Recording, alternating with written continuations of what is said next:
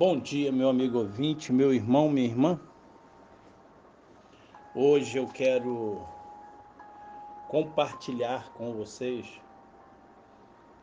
a passagem do livro de Lucas, capítulo 14, o único verso, o verso 15, o qual eu leio assim: Um dos que estavam à mesa com Jesus lhe disse: Bem-aventurado aquele que participar do banquete no reino de Deus.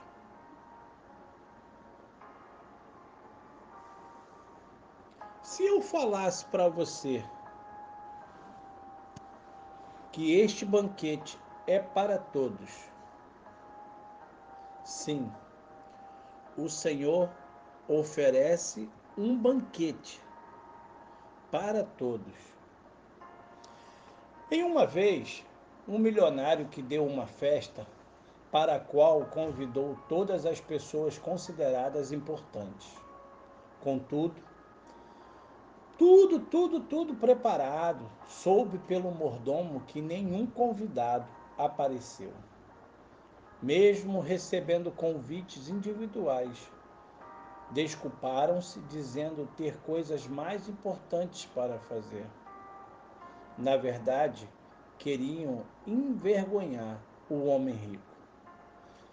Ah, mas numa reviravolta para o caso, o milionário ordenou ao seu mordomo principal que convidasse todos os excluídos.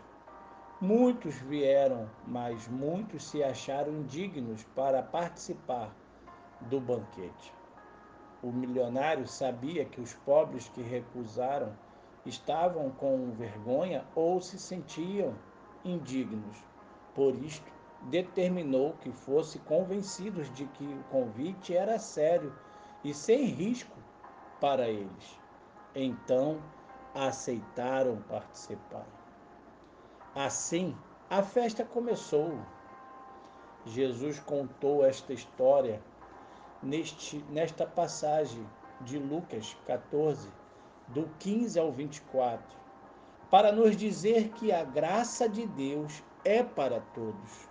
Não é para os mesmos de sempre, não é para os religiosos, não é para os ricos, não é para aqueles que se julgam merecedores, não é para aqueles que confiam no seu prestígio ou poder. A graça não é para quem merece, é para quem precisa é para quem reconhece que não merece, mas deseja. Para entrar no reino da graça, não se compra convite. Ele é oferecido gratuitamente. Para pegá-lo, basta confiar que é amado pelo dono da festa, o dono da festa eterna. Ainda assim, os que ouvem as boas novas devem aceitar e entrar no salão de banquete, ou rejeitar e se afastarem. Não é possível participação à distância, como mero espectador. É, meu amigo, meu irmão, a palavra do Senhor nos garante que Jesus morreu na cruz pelos nossos pecados. Mas a festa ainda é maior e melhor, pois ele ressuscitou ao terceiro dia e agora podemos festejar com alegria. Ó morte, onde estás, ó morte, a tua vitória? Jesus ressuscitou. Venham para o banquete, o banquete que o Senhor te oferece.